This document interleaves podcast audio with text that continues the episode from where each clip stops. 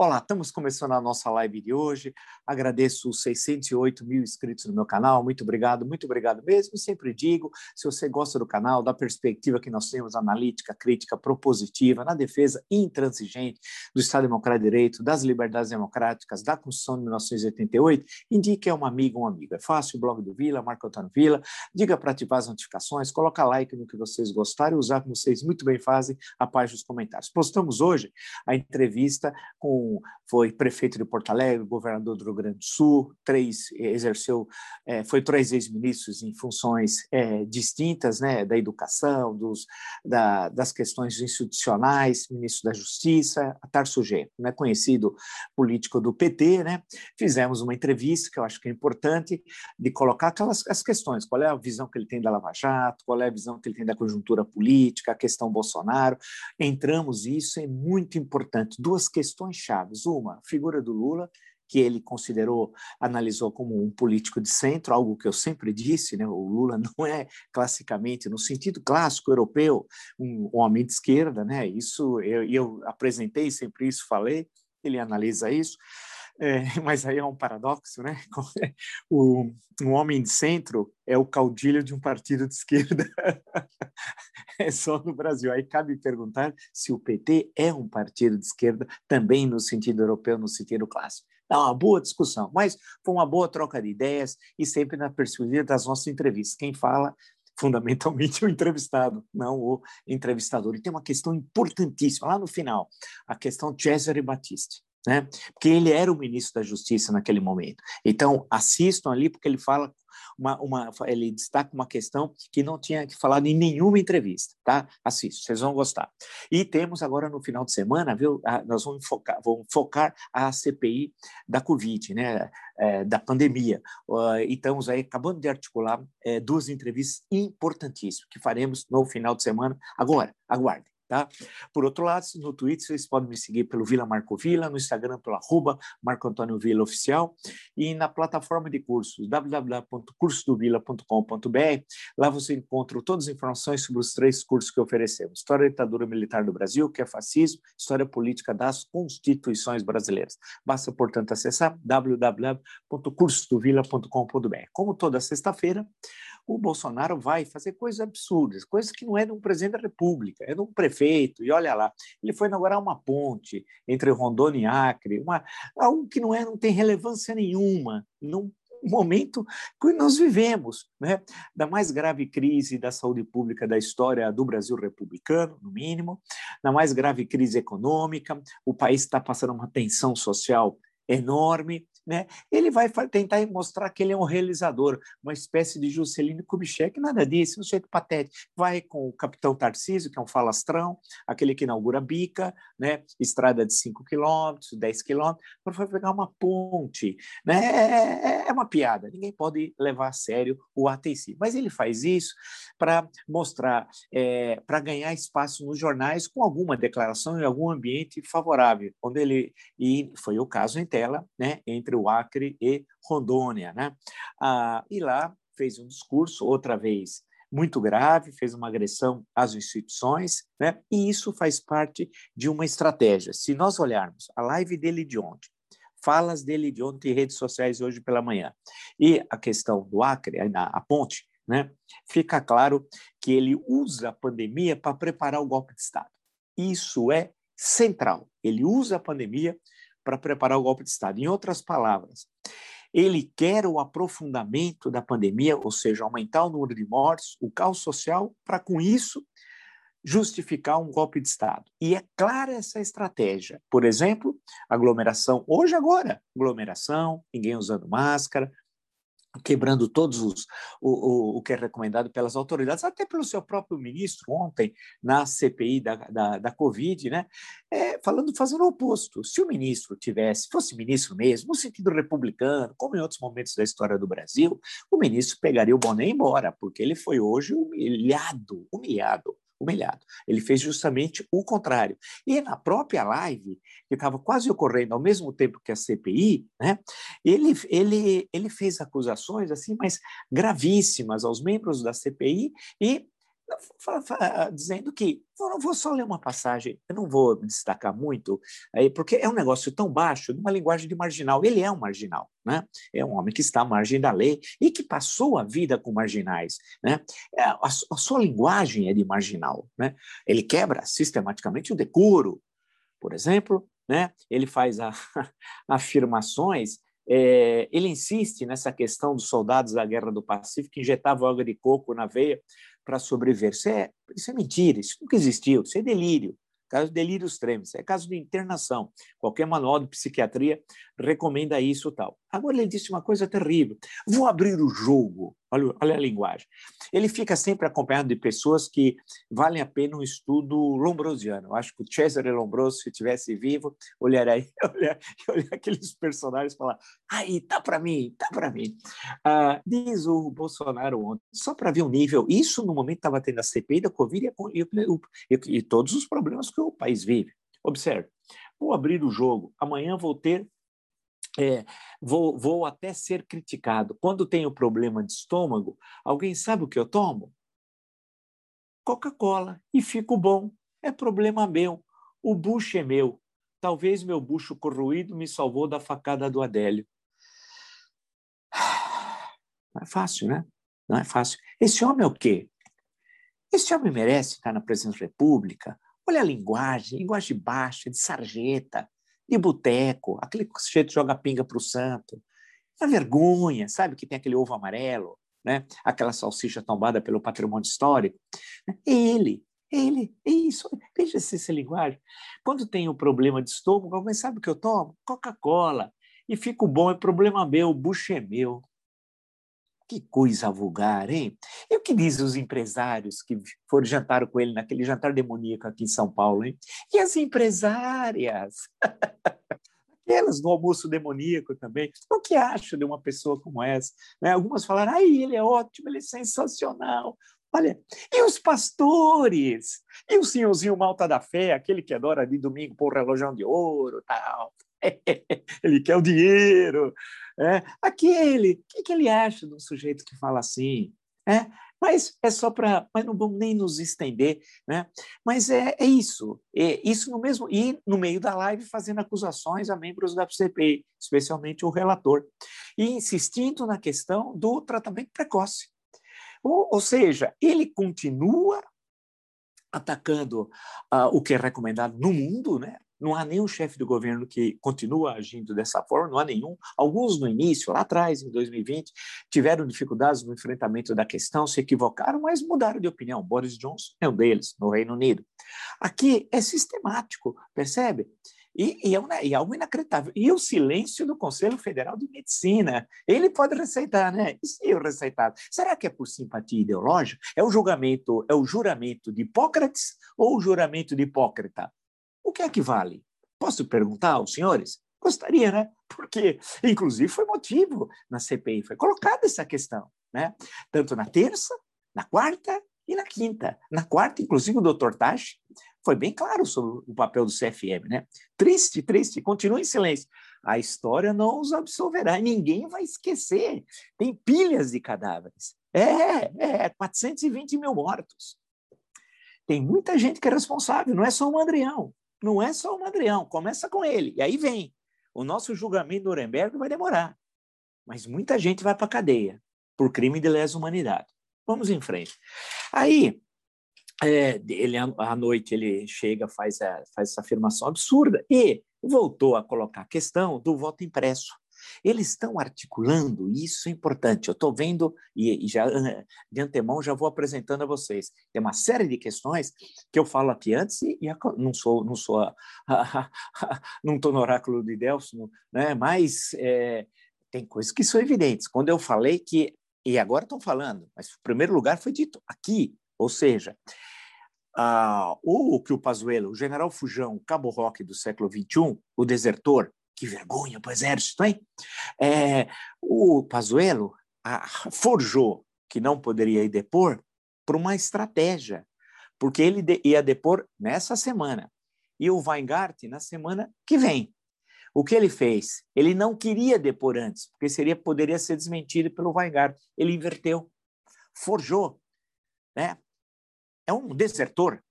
Ele deveria, deveria o comandante do Exército abrir um processo contra ele. Ele está mentindo. O Estado de São Paulo mostrou. O Onyx Lorenzoni, ele circulando dentro do hotel dos oficiais lá em Brasília. Que vergonha! E ninguém fala nada. É o Cabo Roque do século XXI. Né? É o Cabo Roque. Bem, aí ah, esse desertor, é, vergonha do exército brasileiro, é, ele não queria falar antes, porque seria desmentido. Então ele forjou é, a história dos dois coronéis, tal. É tudo mentira, ninguém, ele está circulando sem máscara dentro do hotel, né, dos oficiais. Foi lá, foi falar no telefone estranho, telefone fixo, não usou o celular, estranho, né? Tem coisa aí, tem coisa. E conseguiu, porque o Weingart vai depor antes que ele, vai no dia 19, o, o, o Fujão. E eu falei isso, agora tem gente falando, mas primeiro que, que eu tinha cantado a bola era aqui. Eu tinha dito isso. Então, tem coisas que eu sei como os criminosos agem.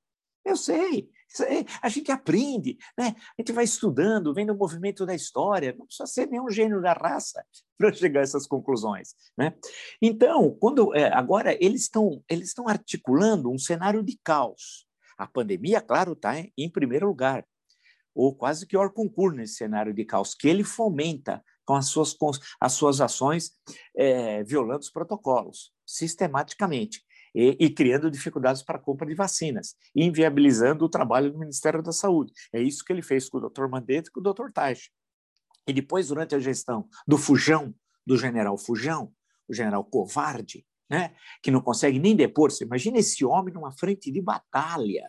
Imagine esse homem numa frente de batalha. É, ia desertar assim como na Guerra das Malvinas, né, militares argentinos desertaram, eram inclusive torturadores, né? É o Pazuello é da turma, é dessa turma que não honra a farda que veste, é uma vergonha por exército. Triste é o silêncio do alto comando do exército e do comandante, porque isso não é uma coisa, é uma, uma questão que atinge somente o Pazuello. Ele é zero, ele é nada mas atinge a instituição. Então, o que está acontecendo é que eles estão fazendo uma série de ataques. O, o Bolsonaro, que é um nazifascista, né?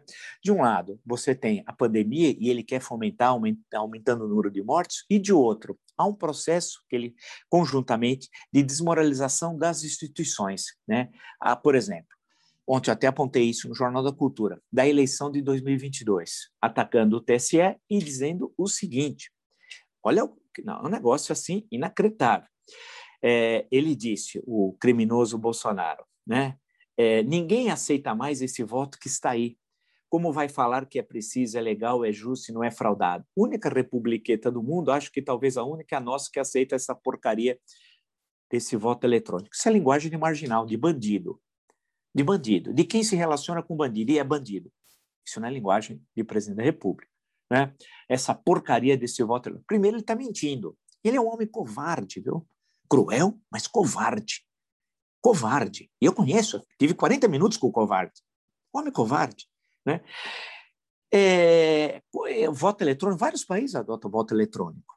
Então ele está mentindo. E ele disse em abril do ano passado, quando voltando dos Estados Unidos, fez uma declaração lá em território norte-americano contra os interesses nacionais, aqui desmoralizando as nossas instituições, afirmou que ia voltar ao Brasil e mostrar as provas da fraude em 2018. Até hoje, o criminoso, ou como ele é chamado por alguns oficiais do Exército, o ladrãozinho, não apresentou. É isso em outra época, em outro momento da história, seria uma coisa incrível. Agora, nós estamos, nós vamos nos acostumando. É, é um processo do horror, horror, horror, horror, né? É uma coisa inacreditável. Nós vamos subindo o Rio Congo, né? né? Lá no coração das trevas, é, parece isso. Só que é um país. É um negócio inacreditável que está ocorrendo aqui. Aí, continua o nazifascista. E digo mais: se o parlamento brasileiro, por maioria qualificada em três quintos na Câmara e no Senado, aprovar e promulgar, vai ter voto impresso em 22 e ponto final. Não vou nem falar mais nada. Vai ter voto impresso, porque se não tiver voto impresso, sinal de que não vai ter a eleição. Acho que o recado está dado. Ou seja, é o seguinte: ele determina que vai ter voto impresso. E se não tiver o voto impresso, dentro da, da visão golpista, é, extremista, contra as instituições, ele está falando que não vai ter eleição. Ou seja, se não vai ter eleição, é golpe de Estado. Não é isso? Então, perceba, ele vai jogando na cabeça das pessoas a desconfiança sobre as instituições. Então, o Tribunal Superior Eleitoral, os TREs, segundo ele, é, o criminoso, eles desmoralizam o processo eleitoral, segundo ele, fraudam o processo eleitoral. Mas cadê uma prova? Uma prova, uma só. E, e o silêncio é errado do TSE. O silêncio não resolve. Com pessoas desse tipo, com marginais como esse, é necessário ter uma resposta efetiva.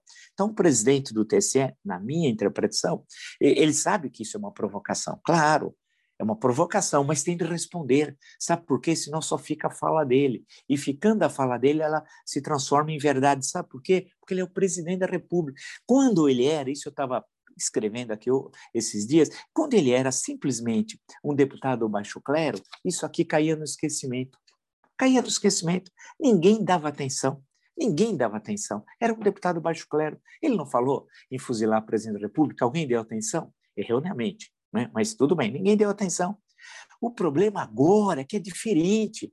Ele não pode falar e não ter imediatamente a resposta da, dos democratas republicanos. Né? Ele é presidente da República. A fala tem outro peso, isso é importante. E é incrível como isso se repete, e não há a resposta imediata institucional. Né?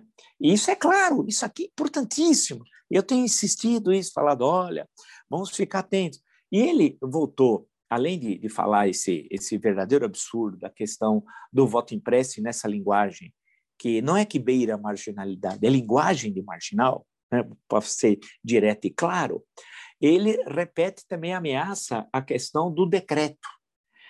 Hoje ele voltou a isso, lá, junto com, a, com aqueles extremistas, e gente, gente que não tem o que fazer, vagabundos que foram acompanhá-lo. Desculpe usar essa expressão vagabundos, mas é só vagabundos que têm tempo para acompanhar a inauguração de uma ponte, né? E pessoas horrorosas que estavam acompanhando lá, que ele trouxe na comitiva, né? Pessoas da pior espécie. Ele é, disse o seguinte: ele primeiro nas redes sociais, logo pela manhã, estou citando a Folha de São Paulo, inclusive como fonte, ele respondeu aos senadores da CPI que criticaram os medicamentos, claro, sem eficácia comprovada, que não encham o saco. Essa foi a expressão. Não encha o saco. Veja a sequência de ontem à noite e hoje. Não encha o saco. Né?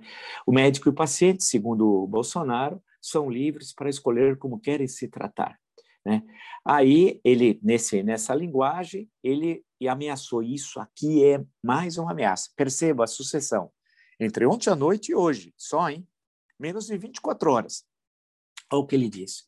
Tenho falado que se baixar um decreto que já está pronto, atentem, que já está pronto, todos cumprirão. Por que todos cumprirão? porque esse decreto nada mais é do que uma cópia dos incisos do artigo 5 da Constituição, que todos nós juramos defendê-la. Ele confunde o artigo 5 da Constituição com o AI-5. Ele não leu o artigo 5 da Constituição, que está aqui, ele não leu, não leu. E ele confunde com o adicional número 5, o ato mais arbitrário é, do regime militar. Nessa fala, claramente golpista, e veja como que ele vai desmoralizando ele usa a pandemia, quer aumentar o número de mortes, cria dificuldades para as medidas é, de isolamento, máscara, etc. Criou, criou e cria dificuldades para a compra de vacinas, é, fomenta o gabinete do ódio, quer dizer, ele quer aumentar o número de mortes, ele precisa de sangue, ele precisa de cadáveres. Tá? Nessa, olha, é, é, isso que é uma, um, uma estratégia literalmente demoníaca. Ele vai solapando as instituições também. Ataca o processo eleitoral, o Tribunal Superior Eleitoral, e ataca a Constituição e ataca o Supremo Tribunal Federal com essa fala. E, e, e no final é, disse: todos nós preferimos morrer lutando do que perecer em casa. Não, essa frase não se aplica a ele, porque ele é covarde. Ele é um desertor. Esse homem foi condenado por terrorismo, ele queria explodir a cidade do Rio de Janeiro. Ele é terrorista. Como que todos nós preferimos morrer? Onde ele morrer lutando? É ele o Pazuello? Pazuello morre lutando? Ele foge. Fujão, covardes. Né? Esse aqui é um covarde. Esse cidadão que diz que é tão importante armas, no Rio de Janeiro, 20 anos atrás, cerca de 20 anos, ele estava de moto e com uma pistola Glock. Foi assaltado por dois adolescentes entregou a moto, a pistola, E só não ficou de cueca que não pediram. Adiantou alguma coisa estar armado? Não. Adiantou ele ser treinado para matar? Não. O que ele é? Covarde. É isso. Eu não entendo como não há, quando ele fala uma coisa dessa, uma coisa criminosa, não há imediatamente a resposta. Pô, os partidos políticos, deputados, senadores, é, militantes, a estrutura para dar, são milhares no Brasil e ninguém responde imediatamente. E fica a fala dele. Ele não é mais um deputado baixo clero, ele é presidente da República. E ele usa todo o aparato institucional para dar uma espécie de legitimidade à fala e de publicização da fala. Ele vai publicizar essa fala que se espalha pelo país. E para muitos, por ele ser presidente da República, é verdade. Como, por exemplo, os mais pobres, pessoas que não têm acesso à informação. E frações das classes médias, sim, Sim, essa é uma outra questão que nós teríamos de um dia ele discutiu, até listei aqui, né, que é a frustração econômica dessas frações, diversas frações das classes médias e que se identificam, muitas vezes identificam a decadência econômica sua dessa fração de classe com esse discurso, que seria a solução para enfrentar a decadência econômica, sem entender que isso, a profunda crise institucional, não apresenta a solução econômica para o país e amplia a decadência econômica. Né? Vai aprofundar o país, vai é, economicamente cada vez mais entrar numa situação, numa crise é, muito e muito difícil solução, a médio prazo, a curto não tem, a médio prazo. Mas a frustração econômica faz se identificar, identificar com isso. E também porque não há imediatamente contras, no plural, né? não há contradiscurso. Um, dois, três, quatro, cinco, seis, não. Então fica essa fala. E essa fala ocupa o espaço. E ele vai repetindo. Em certo momento, a pessoa menos politizada, e grande, a maior parte da população brasileira assim, nós temos de reconhecer que somos um país em que a discussão política, desde a independência até hoje, é muito pobre, com a participação quase ínfima da população, que tem um baixíssimo nível de consciência política, um dos menores da América Latina, vale lembrar, de consciência política, isso, é, isso é nosso, não adianta querer transformar nós num país que não somos. Eu estou lá concluindo espero que é, conclua mesmo, estou quase acabando a história concisa do Brasil. Poxa, eu estou revendo questões e fico falando, poxa, não dá para construir um país que nós não somos. Nós não nos sacamos politicamente pela atividade política, pela cidadania, pelo embate, embate ideológico, eu estou falando, nada. Nossa história não é assim, é uma história meio de conciliação e de baixo nível de consciência política né? E que a própria conciliação impede o aprofundamento da consciência política. Então, quando só tem uma fala do poder e do presidente da República, e repetindo, repetindo, esse decreto tem gente que deve estar querendo e vai querer, porque vou aproveitar e pegar a seguinte questão. Eu estou citando a Folha de São Paulo, só que tá a, a manchete, com todo respeito, é indevida. Conservadores farão marcha pró-Bolsonaro dia 15. Conservadores, não. não, é, não o discurso deles. Esse é, o, é problema. Eu sei que é difícil, a vida é assim, a vida é mesmo assim, né? como diria Valdir Soriano. Então, a coisa é o seguinte: não são conservadores no sentido inglês, eles são conservadores no sentido inglês, por exemplo, no sentido das democracias consolidadas, não. Isso aqui são extremistas, parte deles nazifascistas. Não tem nada de conservadores. Estão organizando uma manifestação sábado, dia 15. É um momento adequado de manifestações de rua, né? Veja como eles vão solapando, desmoralizando. Será que vai ter gente da Ku Klux, é, da Ku Klux Klan, como teve recentemente? Será que vai ter a é, suástica, como teve manifestações? Deve ter, né?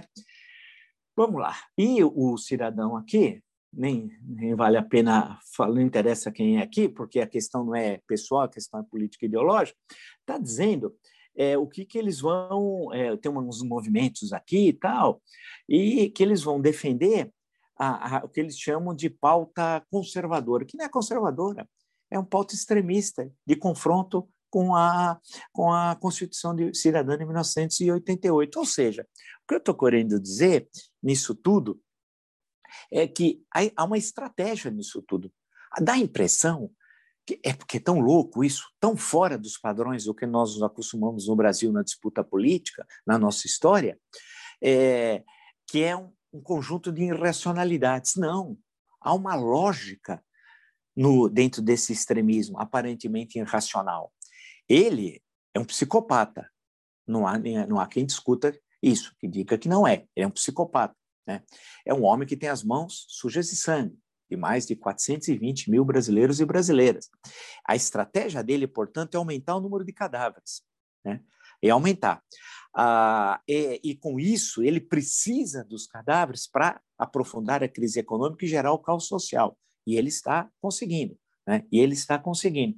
Esses ataques ao Supremo Tribunal Federal, ao TSE, ao sistema eleitoral, às instituições, que ele fez em menos de 24 horas, é parte de um plano maior é, de ganhar apoio popular, até pela falta de resposta dos setores democráticos e republicanos. E ele vai ocupando esse espaço. Né? Ele vai ocupando esse espaço. Ainda bem, parênteses, que ele não tem uma leitura, ele não leu, não estudou, não conhece os teóricos do nazifascismo, nem Hitler, nunca leu, né? nunca leu é, Goebbels, é, Rosenberg, ainda bem.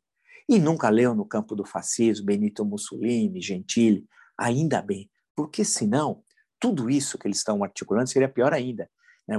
Porque há uma, uma eles estão construindo dentro do extremismo deles, ele está caminhando para o golpe de Estado. O que ocorreu em Minas Gerais, o episódio de Minas, daquele cidadão ah, que foi invadir, o APM invadiu o apartamento dele no centro de Belo Horizonte, algemou, tudo sem mandato judicial, levou ele preso por não ter nenhuma razão, nada, nada, acompanhado de um deputado. Não é acidental. O que ocorreu no favela Jacarezinho, na comunidade ontem, lá no Rio de Janeiro, os 25 não sabe se tem mais mortos ainda, né? E a forma como a polícia explicou aquilo, a polícia civil, e os ataques feitos ao Supremo, porque falar em ativismo judicial não é acidental. Ou seja, há um, portanto, há um processo todo golpista, há um processo golpista, né, que solapa as instituições do Estado Democrático de Direito e, come, e vai criando as condições para, para o golpe de Estado. É isso. Agora, as instituições têm de responder. A semana que vem vai aprofundar essa questão, vai estar mais grave. E por quê? Porque a CPI da Covid, que está, fez três sessões excelentes, vai, além de ter as, as, os vários que vão, vão depoentes, Almirante Barra Torres, esse, o ex-chefe da SECOM e outros, né, vai começar também a trabalhar com documentos. E a tal tropa de choque do governo foi um desastre, um desastre. Tem um senador que eu tenho dó, ah, que eu fui o primeiro, agora eu vi que estão falando, mas foi eu que falei, vocês lembram, que ele falava é, Harvard, Harvard, ele olhava o papel, Harvard, Universidade e France Soir. e saber que esse Estado teve Paulo Brassar, olha, né? saber que esse Estado, vamos voltar ao século XIX, né? lembrar todas as grandes figuras, os grandes oradores, né? lembrar da, uh, da, do começo da República, lembrar em Júlio de Castilhos, lembrar em Borges de Medeiros, né? lembrar é, de Assis Brasil, vamos falar de campos opostos, porque o Rio Grande do Sul sempre teve muito marcado por os campos opostos, né? lembrar João Neves da Fontoura, Flores da Cunha, Oswaldo Aranha, né? Puxa vida, né? Ah, caramba! E, e, vamos aí, vamos seguir até passando por Pasqualini, já mais à frente, etc, etc, etc. Agora tem um, um senhor que fala Francis Soir Harvard University. Então, com essa tropa de choque, não dá. Aí você perde é, com a maior facilidade. Então, o cenário é que o governo vai perder na CPI. Os depoimentos vão mostrar cada vez mais que ele planejou a pandemia e conseguiu uh, ter o número de mortes que ele planejou a pandemia no sentido de genocídio, entenda-se. Né? Porque o, o vírus acaba chegando no Brasil, etc., tudo aquilo que vocês já sabem, que foi motivo de muitas entrevistas e muitas lives. Então, o genocídio é planejado porque ele precisa disso. Veio, isso caiu do céu. O governo seria um caos com pandemia ou sem pandemia. A pandemia, para ele, olha que ponto nós chegamos, para ele, caiu do céu. Caiu do céu para o cristão, em nome de Jesus, ele vai dizer. Para o cristão, com aspas, né? caiu do céu. É isso que ele queria. E, a, e agora ele vai, ele, tem tudo que ele fez desmoralizando o doutor Mandetta, não é acidental. O doutor Tachi não é acidental, colocando o Cabo Roque, o general Fujão, o covarde, o desertor, né? que não consegue responder perguntas, é um general pago com meu, com seu, com nosso dinheiro, e é toda a sua formação, que vergonha, né? É, que vergonha o exército brasileiro. Ele foi fazendo isso de forma planejada. E agora com esse Queiroga, o hospital não explicou a história lá direito, da Paraíba tal. E é ridículo, porque o que ele falou na quinta-feira, à noite, quase que na mesma hora, o Bolsonaro está falando o contrário e hoje fez o contrário. E ele continua, vai continuar lá. Sabe por quê? O cargo. Ele quer mostrar que um dia ele foi ministro da Saúde. Mas nada do que está falando é colocado em prática. E a CPI vai desnudar ainda mais tudo isso. Vai desnudar, vai mostrar cada vez mais o Brasil. E com toda a sólida documentação que o Senado vai apresentar. Então, a tendência é a crise se agravar. E ele vai continuar atacar a CPI, usar a BIM. Eu fui o primeiro a falar, eu tinha certeza, usar a BIM para perseguir os senadores, a Polícia Federal, o GSI, o Heleno, viu o Heleno? O Heleno é patético, né? uma espécie de corcunda de Notre Dame, é uma figura patética, né? o quasímodo do Palácio do Planalto, o quasímodo do Palácio, isso é patético, ridículo. Né? É, e que vergonha também o Exército, no Haiti a pessoa aprontou, o governo brasileiro precisou retirá-lo de lá, muito incapaz. Por isso que eu falo, lá na frente, vamos de analisar é, as escolas militares, a formação dos oficiais né, e a, as promoções. Não é possível essa gentalha, essa caterva chegar a general de quatro estrelas, que é o caso do Heleno, não do, do, do general Fujão, o covarde, né? o Pazuello. Que vergonha, Pazuello. É um ato de covardia, né? o que diria do senhor o general Osório, com aquele tiro no maxilar, Guerra do Paraguai, continuando lutando, hein? O senhor que não consegue sentar numa cadeira e simplesmente responder perguntas. Portanto, é esse o cenário. Essa, em menos de 24 horas, de ontem à noite e hoje, né, até o final da tarde, começo da noite, os ataques que ele fez, todos planejados. Isso é uma aparentemente irracional, tudo isso, claro, é, é, é possível até que alguém entenda dessa forma, não, mas se você vai, vai ligando, isso tem um fio condutor, que é o golpe de Estado. Esse homem é um perigo, e eu disse ontem no Jornal Cultura para as instituições, é um perigo para o nosso país. Os instrumentos legais estão aqui, na Constituição é, é importante que a gente use isso antes que seja tarde, antes que nem tenhamos Constituição e nem tenhamos o Congresso, o Supremo Tribunal Federal e as instituições funcionando. Isso não é exagero, porque é, é a tendência de que ele vai levando para o confronto. A, a, questão hoje não é se não, se não haverá confronto. O confronto político, ideológico e até institucional ocorrerá, porque ele quer, ele fomenta isso.